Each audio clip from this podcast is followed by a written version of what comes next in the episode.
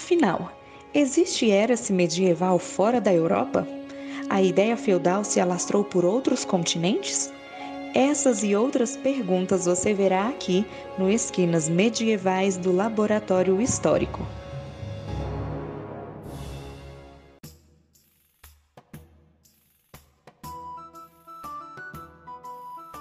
Olá pessoal, aqui quem fala com vocês é o Daniel e é com imenso prazer que eu estou aqui para abrir novamente um novo quadro no laboratório, quadro chamado Esquinas Medievais. E o pessoal vai se apresentar aqui a equipe. Longos dias e belas noites. Eu sou o Lucas, mais conhecido como Lobão. Sou estudante de História, obviamente, aqui, né, da, da Universidade Federal do Triângulo Mineiro. Foi no meu sétimo período, é mais fazendo as matérias atrasadas. Estou aqui, né, para apresentar esse novo projeto vinculado ao Laboratório de História Pública, a UFPM. Somos aí coordenados pela grande Cláudia Bovo e o Marcelo. E vou apresentar aqui a galera, né? Oi, gente, aqui é a Tainara, tudo bem? É, eu tenho 20 anos, estou no terceiro período de História e estou muito feliz de estar sendo parte da equipe do Esquinas. Gente, meu nome é Felipe, eu tenho 20 anos, estou no nono período de História e estou muito feliz de estar participando do Esquinas. Olá, eu sou o Guilherme, tenho 24 anos, eu entrei no curso de História em 2017, então estou no meu 11 período. Eu já fiz o TCC com a Cláudia sobre Tomás de Aquino, um professor do século XIII, e me interesso por medieval justamente por ser uma experiência distinta da nossa, né? Interessante buscar aí um tempo mais recuado ali para pesquisar e ensinar. Isso aí, todos os membros apresentados. Acho que seria legal cada um falar um pouquinho do, do porquê gosta dessa, desse recorte né, da história medieval. Quais são suas pretensões, né? Explicar um pouquinho o projeto Esquinas. É, vou começar aqui, né? Eu, eu gosto de história desde que eu era moleque. É, eu entrei na faculdade com aquela visão mais é, fantasiosa, né? Porque eu gostava muito de filme fantasia medieval, estava aí do Indiana Jones. Eu entrei querendo ser o Indiana Jones interior paulista. E você entra na faculdade, você descobre que não é muito bem isso aí, né? E fui direcionado, né? Inevitavelmente direcionado para o campo da história antiga, história medieval, né? Principalmente esse, essa passagem de tempo de uma para outra, né? Dessa cronologia é, eurocêntrica, né? E do antiguidade tardia, do pré-medieval. Me interesso muito pelos contos arturianos, né? A unificação da Inglaterra ali na Alta Idade Média, ali pelo século V, século VI, invasões saxônicas, a, o, a, o romano deixar né, o território inglês, resquícios dos povos celtas. Essa é a minha área, mas também gosto muito das outras visões da medieval fora da Europa. Né? E, aí, tá? Quais são as suas inspirações na história? Por que, que você entrou no curso? Que você mais almeja com o laboratório? O meu amor por história nunca foi algo muito evidente. Assim, infância e tudo mais, eu nunca tinha algo tão preferido. Eu sempre gostei de história, mas aquele básico. E com o passar dos anos, algumas mudanças que o tempo foi trazendo, inclusive, né, toda a pandemia, né, de amplitude mundial que teve, é, fez o meu gosto por história e por fazer uma diferença no mundo através dela se aflorar. A história medieval, para mim, ela representa um capítulo essencial na história da humanidade, né? Porque, apesar de eu ser uma amante do século das luzes, eu discordo do caráter simplista que, que eles aplicam à Idade Média e até mesmo esse termo, Idade Média em si, né?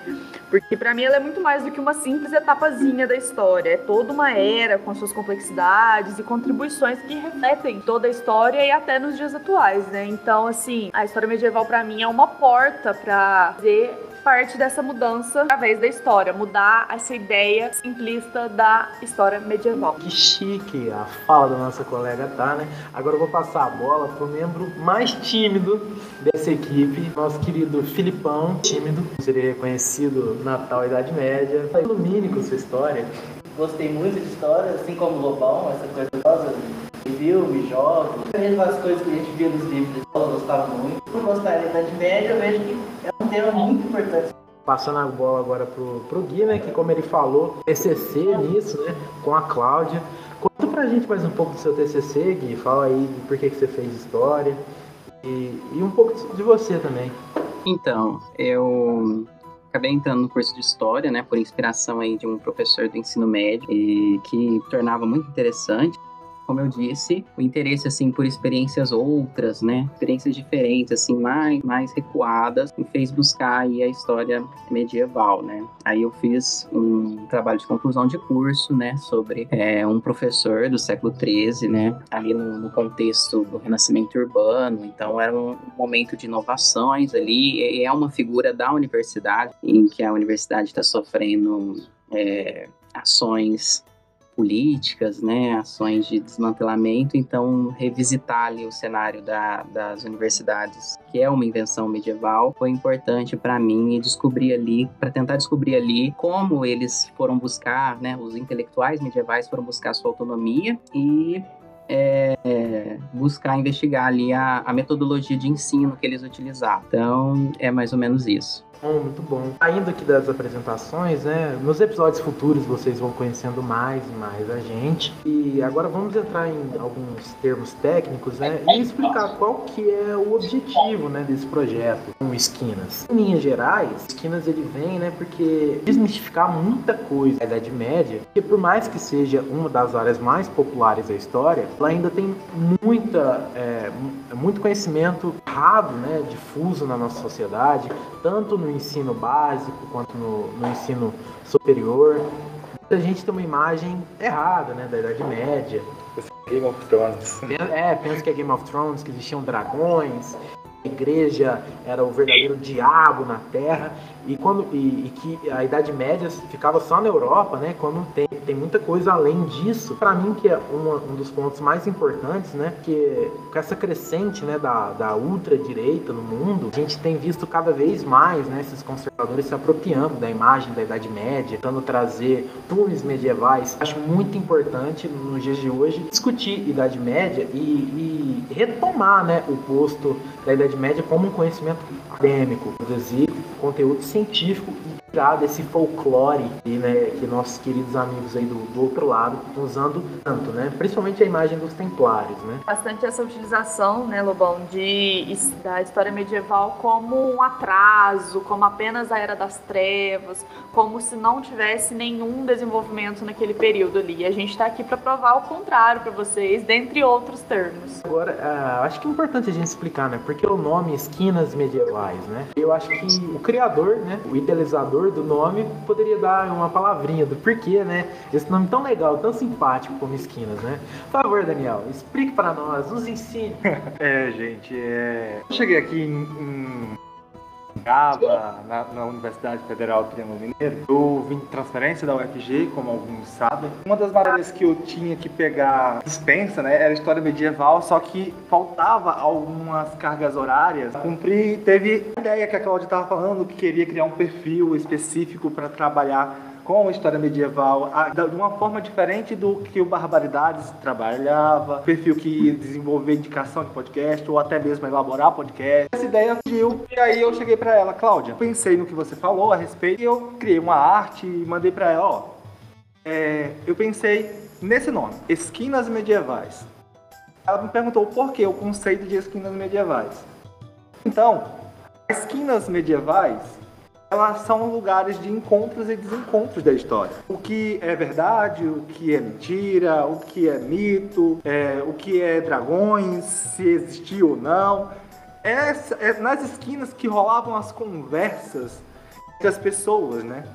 Da sociedade, era nas, geralmente era nas esquinas, nos encontros, nos pontos de, de encontros e desencontros da história, no caso. Por isso surgiu o nome Esquinas Medievais. E com a tomada da retomada após pandemia, né? A gente no laboratório disse, não, Cláudia, vamos é, trazer o Esquinas para perto, vamos edificar o Esquinas como equipe realmente, fazer os alunos produzirem, para eles mostrarem o que a história pública dentro da história medieval pode chegar e alcançar uma nova dimensão sobre o que é a história. Muito legal, muito legal, né? Agora falando mais sobre o nosso futuro, né? Hoje é um episódio um pouquinho mais rápido, só de introdução vocês terem noção de como vai ser o terreno daqui para frente, né? É, eu queria pedir que todos, por favor, fossem lá no Instagram, seguissem nossa página, que lá, além de fazer enquetes, né, perguntando quais temas vocês querem ver no futuro, todas as sextas nossa equipe faz um post né, de divulgação científica dos mais diversos temas. Né? A gente já falou da Batalha de Azincourt, já falamos das Cruzadas, já falamos dos Templários, de Marco Polo, e, e vamos abordar muitos temas, né, complementares aos episódios que vamos postar de forma mensal, né? Então, vão lá na página, então também a página dos outros produtos do laboratório, né? O, o Raízes, o Genial, muito bacanas também, tem seus próprios posts de divulgação, os seus próprios podcasts. Em breve, mais novidades aí, que o laboratório é uma uma cozinha, né? Tá sempre saindo coisa nova. No geral, é isso aí, galera. Um episódio rápido só de apresentação para vocês entenderem